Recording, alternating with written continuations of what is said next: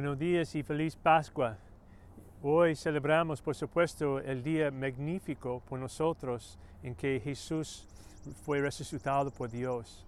Yo pienso en esta escena con María primero, eh, podemos ver que Dios quería ofrecer, a nosotros una respuesta a nuestros eh, pensamientos sobre la muerte.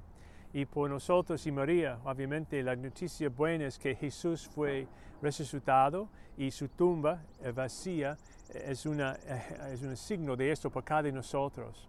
Y también eh, cuando leímos este Evangelio podemos reflexionar un poco sobre qué, qué ha pasado.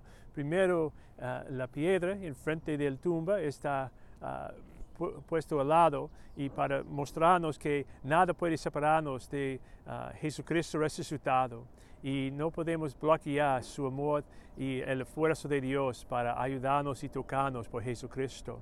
Y también como iría corriendo a informar a Pedro y Juan, y Juan en su humildad también uh, uh, permitió a Pedro entrar primero en la tumba para reconocer que él fue resucitado. Pero también Pedro es el líder uh, de los apóstoles y obviamente él tiene el honor de descubrir primero qué ha pasado con su hermano, con su Salvador Jesús, y nuestro hermano y nuestro Salvador Jesús.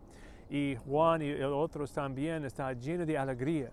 Este día reflexionamos sobre esta realidad, que no hay nada que puede separarnos de Dios, de Dios en Jesucristo.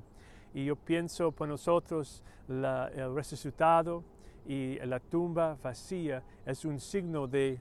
Ah, de su amor inmenso de, Dios por cada de nosotros.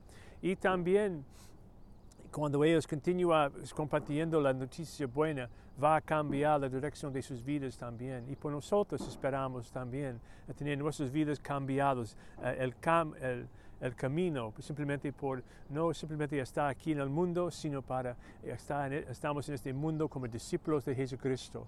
Entonces estamos animados para vivir como en esta manera, con ellos que tienen la, capacidad y el, honor para llevar a Jesucristo a otros.